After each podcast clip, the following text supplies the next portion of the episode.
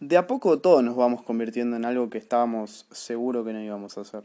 Está el 50% que lo hace, pero se da cuenta e intenta revertirlo de alguna manera. Y el otro 50% que lo acepta y le gusta, como yo.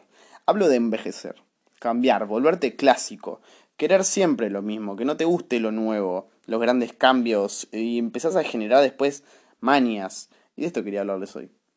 Noté que me estoy llenando de mini manias. Ya asumí una cosa hoy, que no me voy a convertir en un viejo copado, que nada le molesta, que le alcanza la pelota al vecino, que no le jode la música fuerte. Por supuesto que no. Quiero que me joda la música fuerte. Yo voy a ser un viejo molesto, ¿entendés? Que, que odia que le cambien las cosas de lugar, que quiere el volumen bajo siempre y que te pueden hacer un quilombo gigante porque...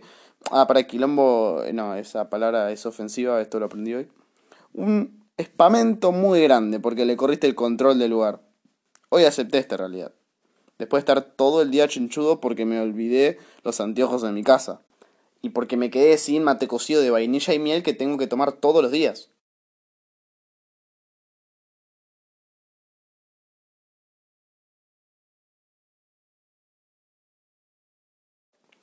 Igual, yo no necesito esperar a tener arrugas y canas y que me gusten los caramelos media hora para empezar a vivir como un viejo chinchudo y amargado, ¿eh? Puedo arrancar ahora. A ver, no importa que tenga 19 años. Cuando tenía 13 quería entrar a boliches, ir al bingo, comprar alcohol, pero para todo eso necesitaba que mi documento me lo permita. Pero ahora yo quiero ser un viejo y no veo que ninguna ley diga que tenés que tener 88 años en el documento para ser un viejo mañoso. Entonces yo voy a hacer lo que yo quiera.